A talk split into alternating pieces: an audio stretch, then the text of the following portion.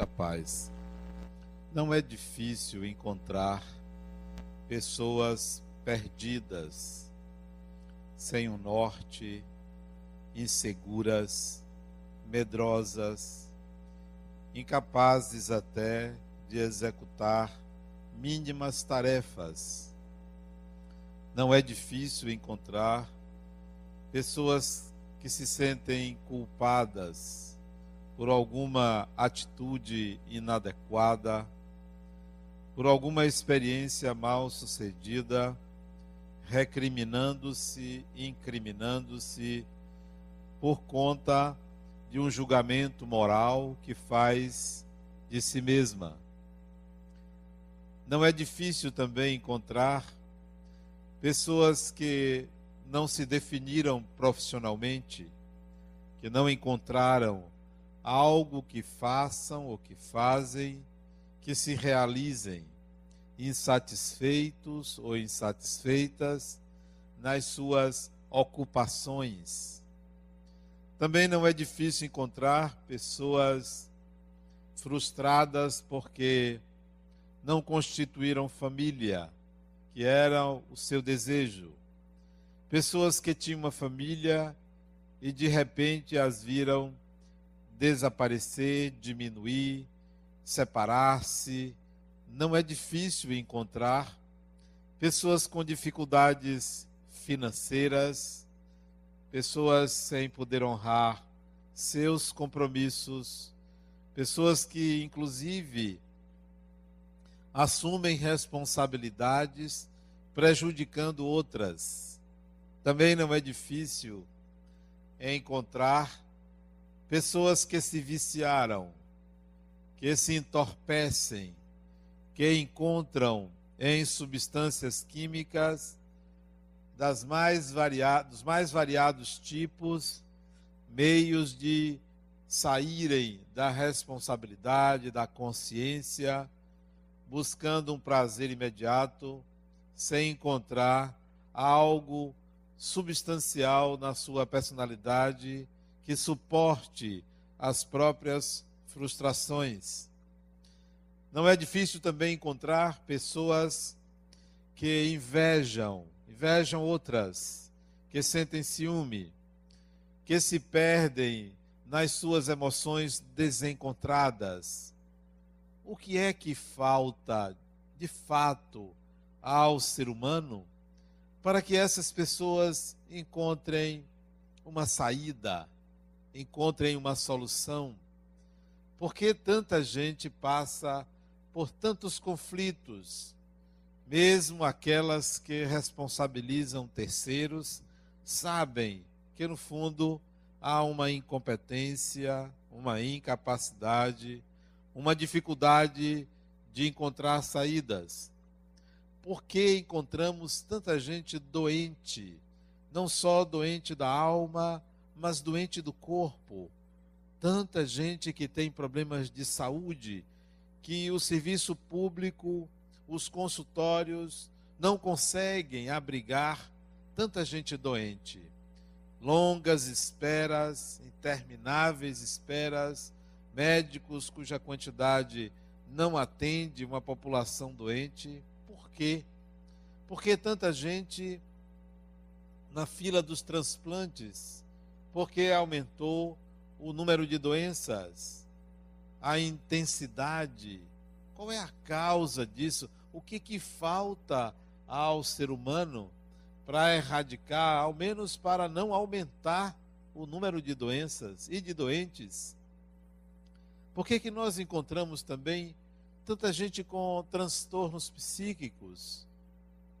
Quanta gente hospitalizada por desequilíbrio emocional, por desencontro na sua própria consciência, no seu psiquismo, tantos diagnósticos de transtornos mentais, consultórios cheios, são, é tanta gente buscando que os próprios profissionais responsáveis pela saúde mental, quer psicólogo, quer psiquiatras, não dão conta de tanta gente, possibilitando inclusive invasões na sua profissão de terapeutas, de pessoas não preparadas, mas que invadem a profissão pela quantidade, pela demanda. Como parar isto? Por que nós estamos vivendo esses problemas? Por que tanta gente com tantos problemas? Qual é a solução? Mais ainda, por que as obsessões aumentam? Os centros espíritas andam cheios de pessoas à procura de desobsessão, de se livrar de um incômodo espiritual.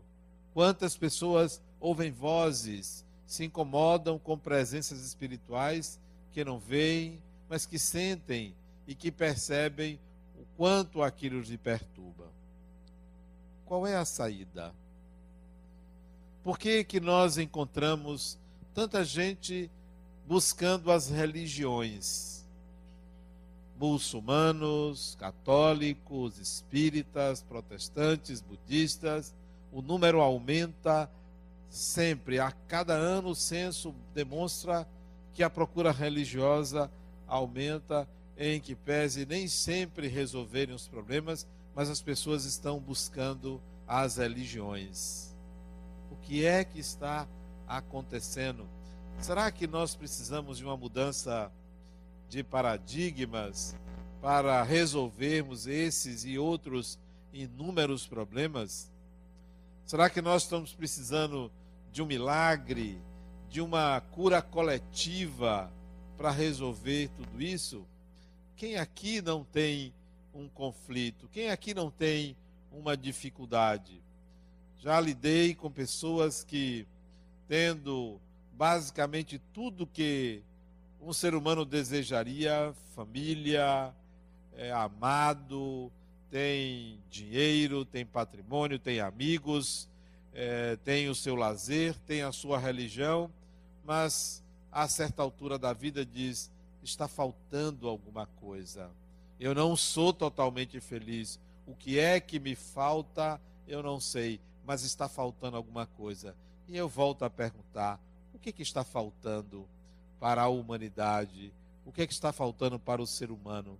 O que, que está faltando para você que lhe deixa nessa ou naquela situação de angústia, de sofrimento, naquela situação em que você não vê saída e se encontra prisioneiro ou prisioneira dos seus próprios pensamentos e das suas limitações. O que falta? A imagem que me vem à mente é de um feto, de uma criança ainda em gestação. Todos nós aqui passamos por isso. Todos nós passamos por uma barriga.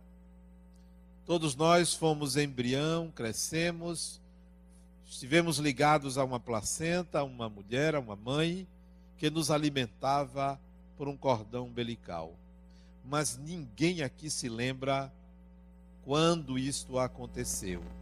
Sabemos que isso aconteceu sabemos enxergar numa ultrassonografia, num parto, que a criança se liga ao ventre da sua mãe. Mas ninguém aqui se lembra de ter vivido isso. Ninguém se lembra de ter tido esta ligação através de um cordão umbilical com a sua mãe. Ou há alguém aqui que se lembre daquele exato momento que estava ligado por um cordão? Não em sonho, de se lembrar da experiência. Não nos lembramos, mas sabemos que vivemos aquela experiência. Será que a solução se encontra nesta experiência? A solução se encontra na metáfora da ligação da criança com a sua mãe? Ligação essa que é inconsciente, mas existiu é inconsciente hoje para quem estiver grávida, mas existe. A criança está na barriga da mãe e ela está ligada cordão, pelo cordão umbilical, mas ela não se lembra, ela não registra essa experiência. Isso não é lembrado. Você pode até lembrar de experiências com um mês de idade, com dois meses, com três meses, mas não se lembra de experiências típicas da ligação umbilical. O que quer dizer isso? Por que é assim? Porque existem muitas experiências que nós adultos estamos vivendo agora, mas não registramos, como aquela do cordão umbilical. Há experiências que ocorrem no inconsciente. Há experiências que ocorrem perispiritualmente e nós não registramos, nós não percebemos. Não me refiro às experiências mediúnicas. Não me refiro ao uso do sexto sentido, ao uso de faculdades intelectivas ou não, mediúnicas ou não, não me refiro. Eu me refiro a experiências que jamais teremos consciência de que estão acontecendo, mas que futuramente poderemos ter consciência. Uma experiência que está acontecendo com todos nós nesse momento, mas não temos consciência. Podemos saber que acontece, mas não sentimos, não temos qualquer condição de controle sobre essa experiência que acontece neste momento. Ninguém aqui tem condições de modificar conscientemente a frequência cerebral, mas o nosso cérebro vibra numa frequência. Ninguém aqui tem condições de modificar os movimentos dos órgãos, mas eles têm movimento próprio. Ninguém aqui tem consciência do trabalho das células, mas elas estão acontecendo. Que dirá experiências que transcendem o uso do corpo?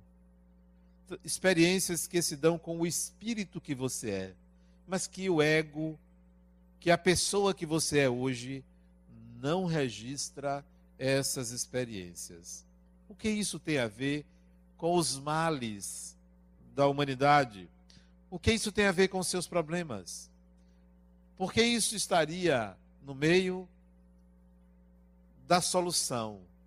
Por quê? Porque existe uma ligação primária de todo ser humano como espírito que é inconsciente para todo mundo. E é na consciência dessa ligação que vem a cura, que vem as soluções, que vem a retirada dos medos, das inseguranças, que vem o remédio para as frustrações. É na ligação que todos nós possuímos com a matriz geradora da vida espiritual, não a matriz geradora da vida física, porque a matriz geradora da vida física se chama mãe. A matriz geradora da vida espiritual, do espírito que você é, tem o nome de Deus, de divindade, ou qualquer que seja o nome, ou qualquer que seja a ideia que você tenha, mas você, eu, cada um de nós está umbilicalmente conectado a essa matriz, mas não temos consciência. Partimos do princípio que devemos acreditar em Deus. Partimos do princípio que devemos buscar Deus. Partimos do princípio que Deus é provável a sua existência por causa da natureza, por causa dos objetos, por causa das pessoas, porque tudo é bonito, porque tudo é perfeito. Nós não partimos do princípio de que viemos dessa matriz, de que estamos conectados a essa matriz, que há uma divina conexão em cada um de nós. Onde é que está ela? Como é ela? Mas nós nunca buscamos. Nós nunca quisemos ter consciência dessa ligação e aí ficamos buscando fora de nós. Deus está ali, está aqui, está dentro, está fora, mas não percebemos que há uma ligação inquebrável, que há uma ligação eterna, enquanto ou a partir da nossa existência como espírito. Há algo que não se rompe, há algo que não se quebra. que não se anula, que não depende da sua crença ou descrença, não depende de ser bom ou ser mal. Ela existe. É preciso que você tome consciência dessa divina conexão. Yogananda, que foi um dos grandes mestres das religiões da humanidade hindu, ele dizia que é preciso estabelecermos um romance com Deus.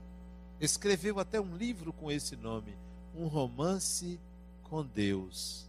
Esse romance se baseia nessa profunda conexão.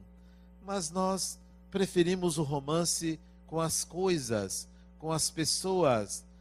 Preferimos por necessidade de segurança, necessidade de retroalimentação, mas não estabelecemos um romance com Deus. Esse romance com Deus começa na consciência da divina conexão que existe e é preciso enxergá-la. Como enxergar? Com que olhos? Com que ouvidos podemos ouvir? De que forma nós vamos enxergar essa conexão? É preciso ter consciência da condição de espírito.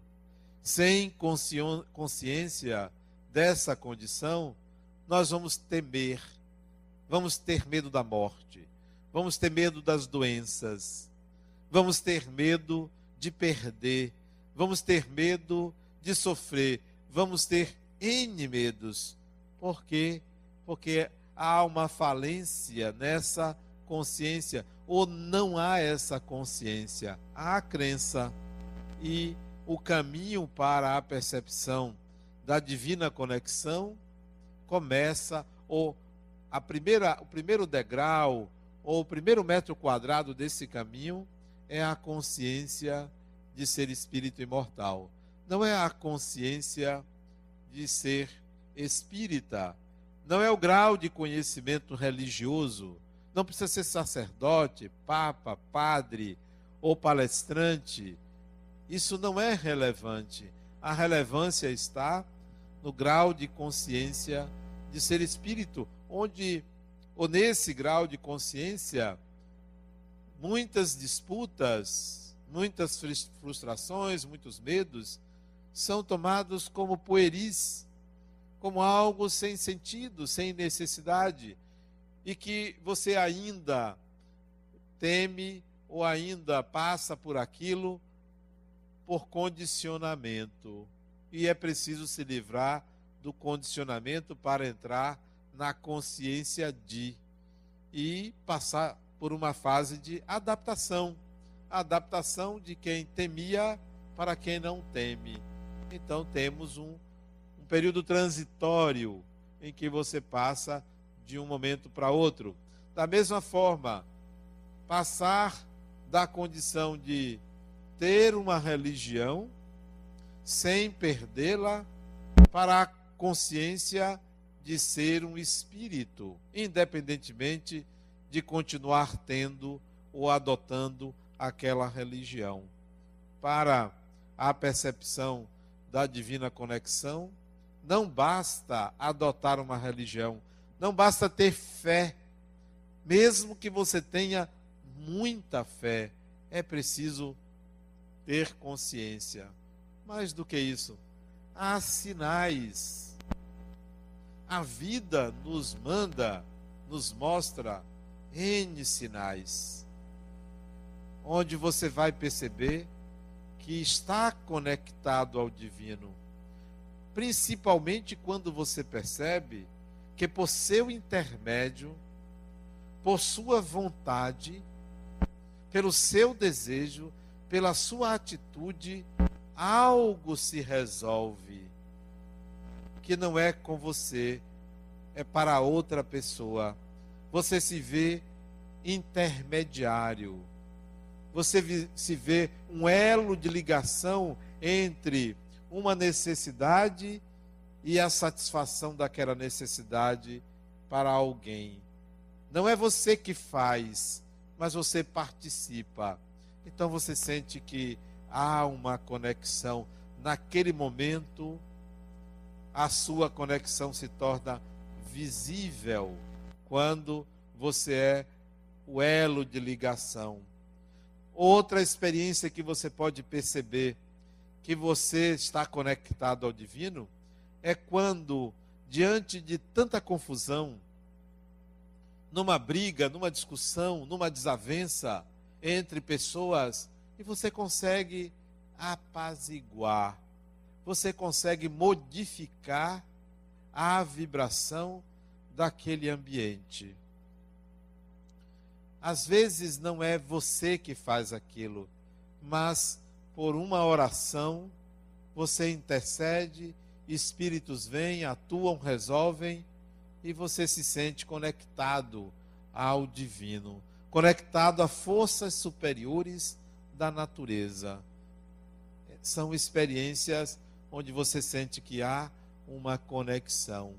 Quando você, ao invés de pedir, ao invés de suplicar a Deus, ao invés de estar num processo de auto-piedade constante, você se coloca à disposição do divino. Você se coloca disponível para fazer alguma coisa que seja para o divino, em consonância com o divino. Aí você se sente conectado, porque você vai ser colocado em condições de ser agente do destino, agente do próprio destino, agente do destino alheio, onde você é uma peça importantíssima para que algo se realize. Aí você percebe que há uma conexão, que aquilo funciona de tal maneira que todas as pessoas estão conectadas ao divino, nem sempre conectadas entre si, nem sempre estão interligadas, mas todas estão ligadas ao divino, àquilo que a gente concebe como divino. Por isso que o ato de pedir é retórico, é mera lembrança, é mera repetição, é apenas uma maneira que nós encontramos para justificar que há essa conexão sem conseguir enxergá-la, mas é fundamental enxergá-la. Não é nos momentos em que você recebe uma graça, uma cura, um favor divino, um benefício. Não é naqueles momentos que você diz, graças a Deus que isto aconteceu, foi Deus que fez isso para mim. Não, não é necessariamente nesses momentos que você vê essa conexão é principalmente nos momentos em que o beneficiário não é você, não é para você, onde você vê que alguém é beneficiário e você atuou de tal maneira que foi através de você que aquilo aconteceu. Aí você vai enxergar exatamente essa conexão. Quando, no começo do século passado, ou final do século XIX, se discutia a respeito da relatividade. Einstein e outros da escola de Copenhague discutiam a respeito das mudanças paradigmáticas na física quântica. Naquela época se discutia a necessidade de Deus Será que Deus é necessário? E a discussão da escola de Copenhague, que se opunha à escola de Stanford, que era de Einstein. Einstein afirmava que Deus era necessário e eles contra-argumentavam dizendo: Mas espera aí, se Deus fez o universo perfeito porque Deus é perfeito, para que o universo precisa de Deus? Se Deus fez o universo e precisa estar agindo nele, é porque ele fez algo imperfeito. Então, resolva: ou Deus é imperfeito, ou Deus é perfeito.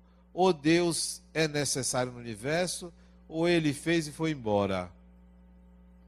A saída que se, se conseguiu àquela época veio com a física quântica, a escola de Copenhague, leia-se Niels Bohr, alcançou relativo sucesso ao afirmar que a consciência participa da realidade. A consciência modifica a realidade. Numa linguagem espírita, o espírito altera a realidade.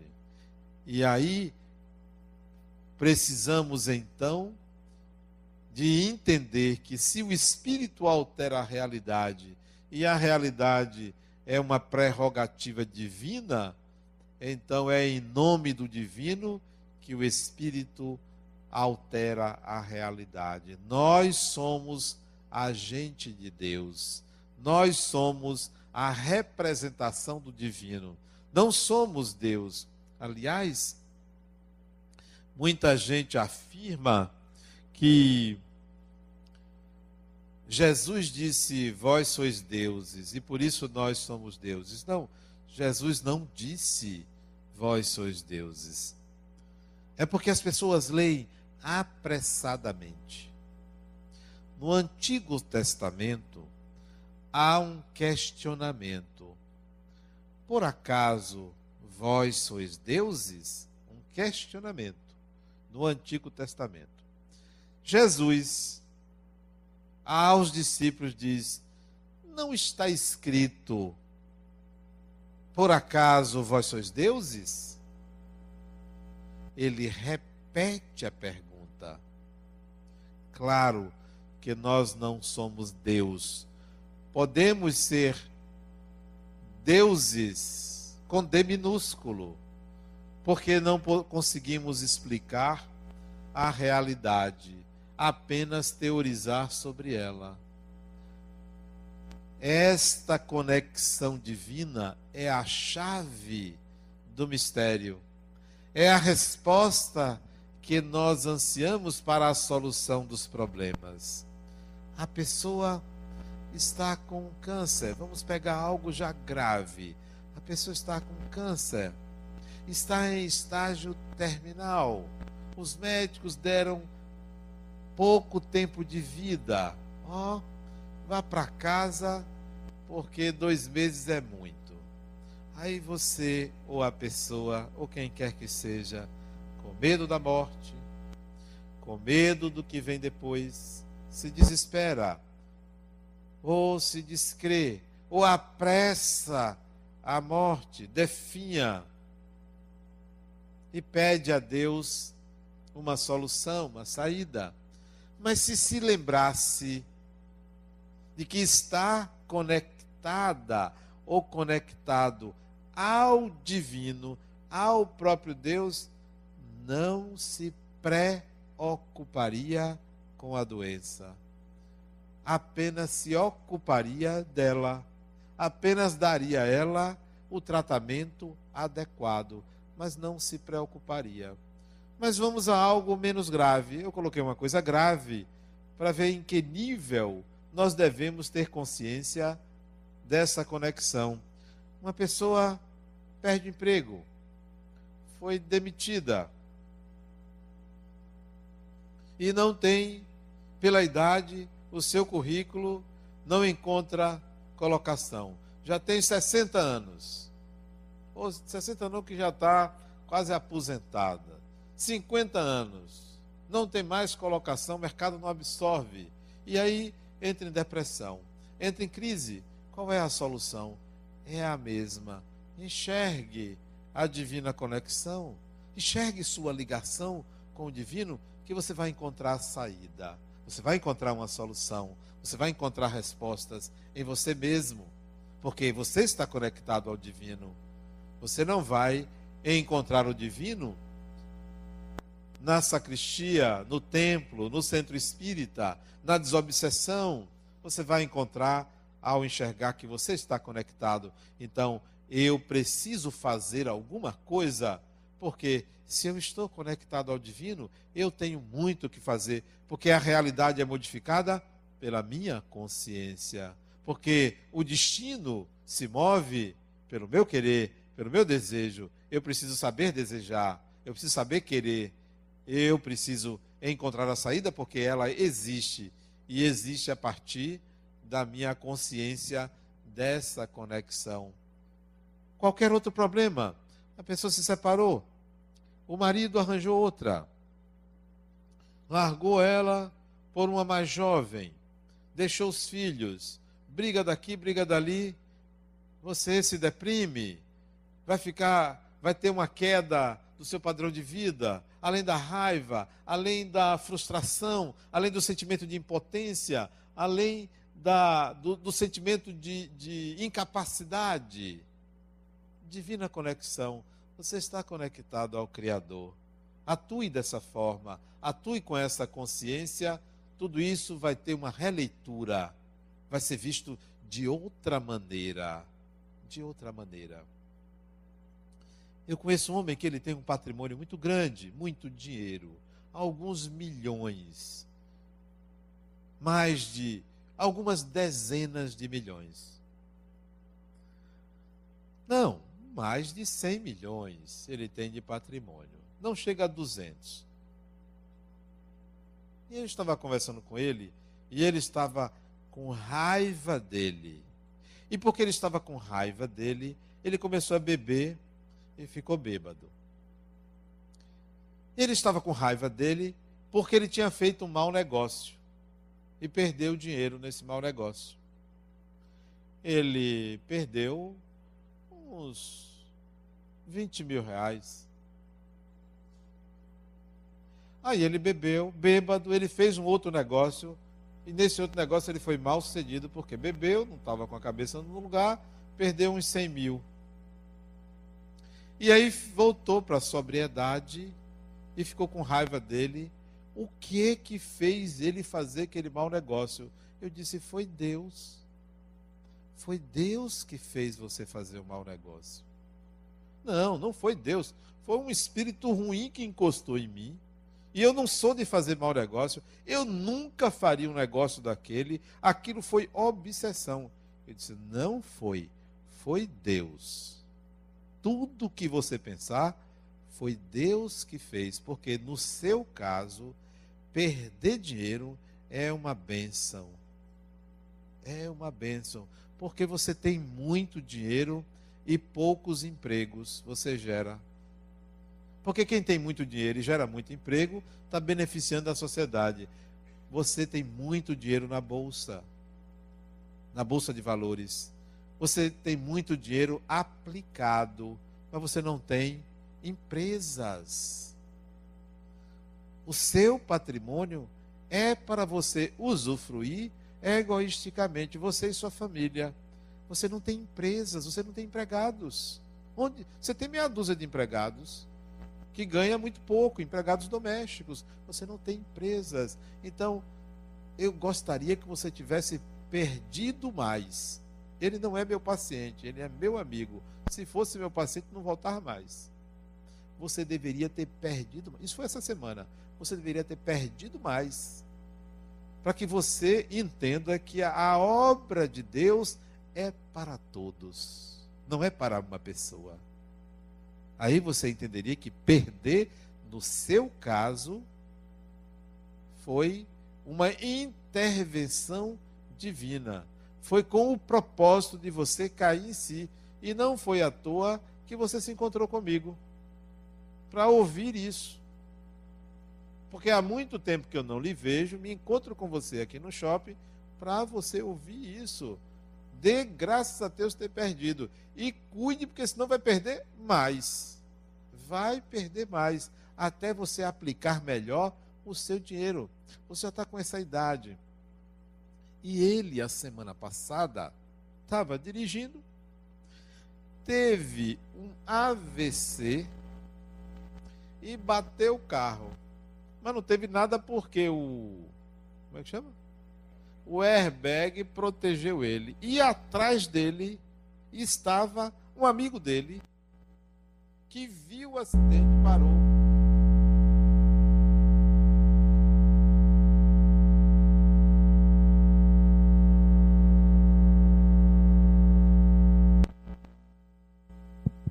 Esse amigo dele era médico e socorreu ele imediatamente, levou para o hospital. Ele ficou sem sequela nenhuma. Ele disse: Já pensou se você desencarna? Olha aí. Você desencarnaria apegado a essa fortuna.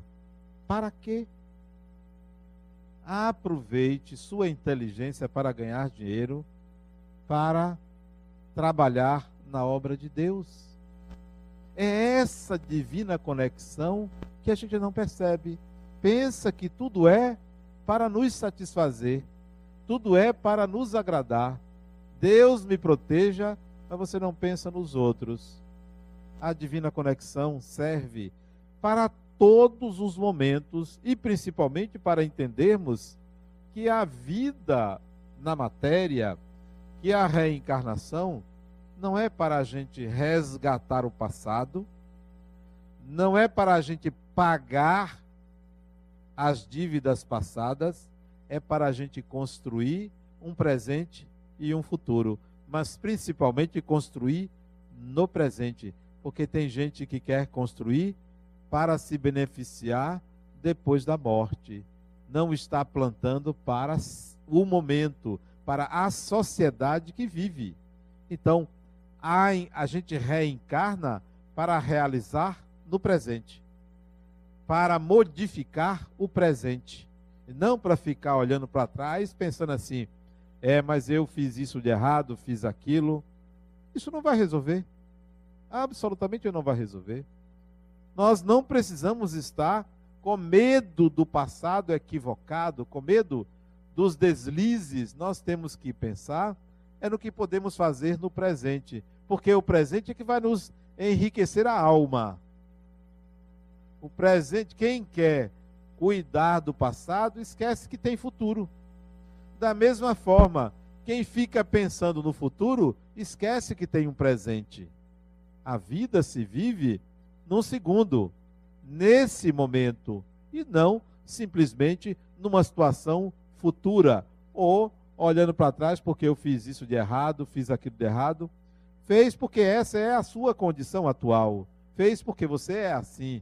Então, mude o seu presente e não o futuro e nem o passado. Essa percepção da divina conexão é exatamente nesses momentos em que você está se sentindo mal, deprimido, ruim, culpado, sem força, sem energia.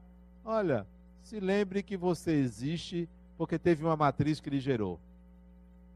E que há um cordão interligando você a essa matriz, um cordão simbólico, como o feto está ligado à sua mãe.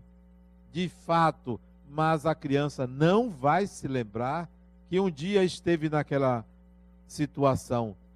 E nós precisamos nos lembrar que nós temos essa conexão. Ela é real, ela está acontecendo espiritualmente. Ela não é com o corpo, ela não é física, ela não é visível. Não me refiro à ligação perispírito-corpo, porque essa ligação existe. Um chamado cordão prateado existe, mas não é essa a conexão. A conexão é do espírito com o divino. Essa existe. Essa é preciso que você tome consciência outras experiências podem fazer você perceber essa conexão. A nossa cidade é, é uma cidade pobre. E por que uma cidade pobre? Nós recebemos um aumento de impostos agora. O aumento de IPTU, que chegou em alguns casos a 35% em relação ao ano passado. Onde é que Deus está presente aí? Na mão do administrador desses recursos?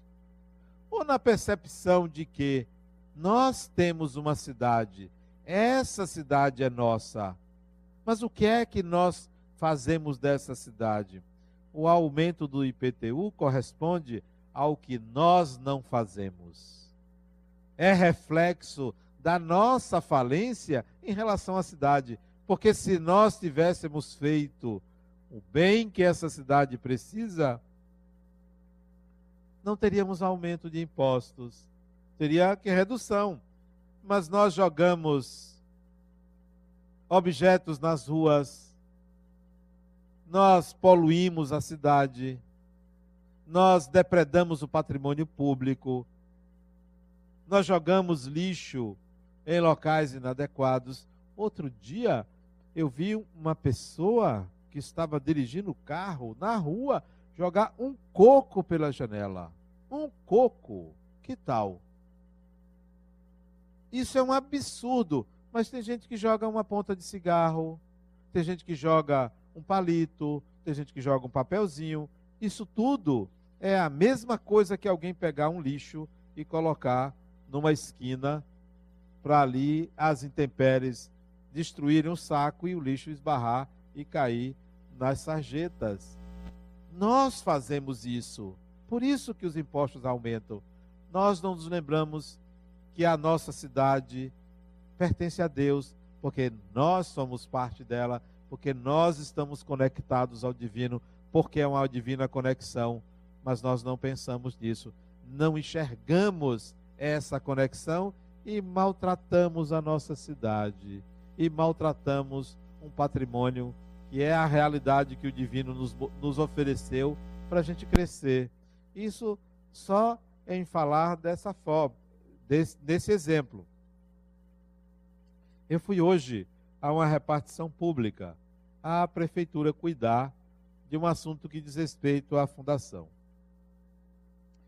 E me vali de um amigo que é secretário. Secretário é uma autoridade. Eu pedi ajuda a ele.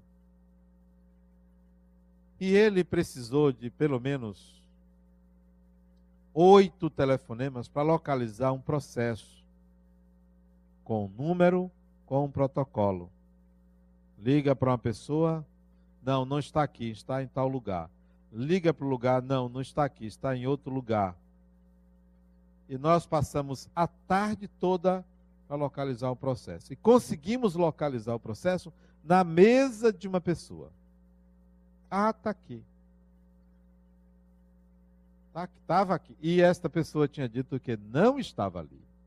Mas nós conseguimos fazer com que procurasse nas mesas da repartição. É, mas não vai sair porque falta um detalhe, um detalhe, algo que se resolve em um dia. Estava lá parado há 248, 278 dias. Por um detalhe, que nós vamos providenciar esse detalhe. O poder público tem razão, mas falta zelo pela coisa pública. Por que não comunicar? Por que não chamar? Por que não explicar? Foi preciso todo um esforço para chegar àquele lugar. É isso que nós fazemos. Nós não temos cuidado com aquilo que é público. Se fazemos isso com o que pertence a todos, imagine o que não fazemos com Deus. Transformamos Deus num balcão de negócio. Deus me ajude aqui, que eu faça uma oferenda ali. É assim que a gente lida com o divino.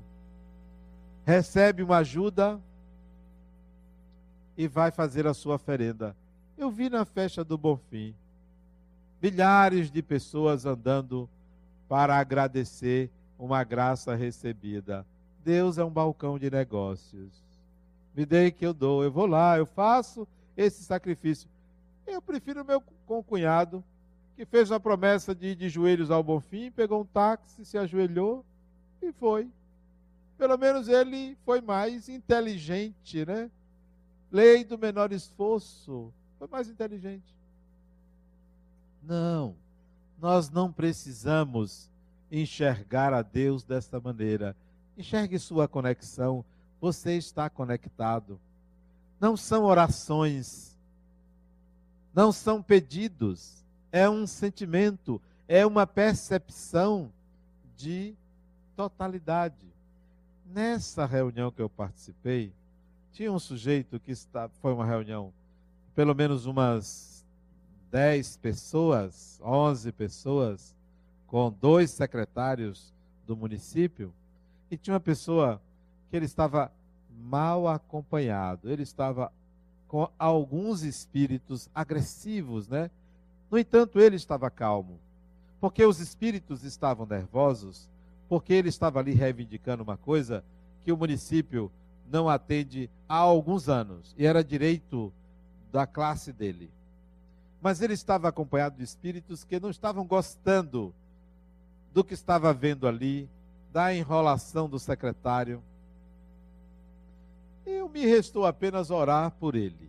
E ele foi muito calmo, feito. Os espíritos que acompanhavam ele, que não estavam calmos, queriam que ele é, chutasse o pau da barraca ali e reclamasse. Ele foi muito calmo, né?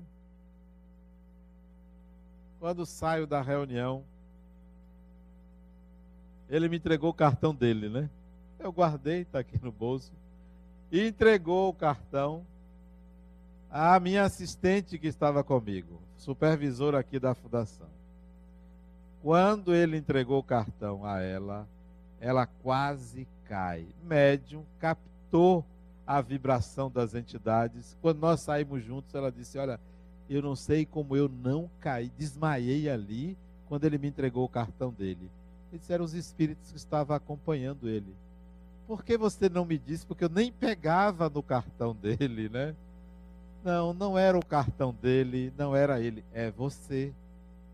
A gente só tem o que merece, é você. É a sua mediunidade. Vá resolver isso. Vá estudar, vá desenvolver nós estamos conectados ao divino. É uma divina conexão que precisamos enxergar. Adote, tenha consciência da sua imortalidade. Perceba os sinais, as experiências da vida em que você serve como elo de ligação ao bem, elo de ligação para aquilo que se faz em favor do coletivo, você vai enxergar essa conexão. E, por último, na intimidade do seu lar, se transforme, seja vivendo com uma pessoa, com duas ou com dez, até mesmo vivendo sozinho ou sozinha, porque você tem vizinhos, se transforme num ponto de apoio à espiritualidade, um ponto de apoio à paz, à harmonia você vai começar a perceber essa divina conexão. Muita paz.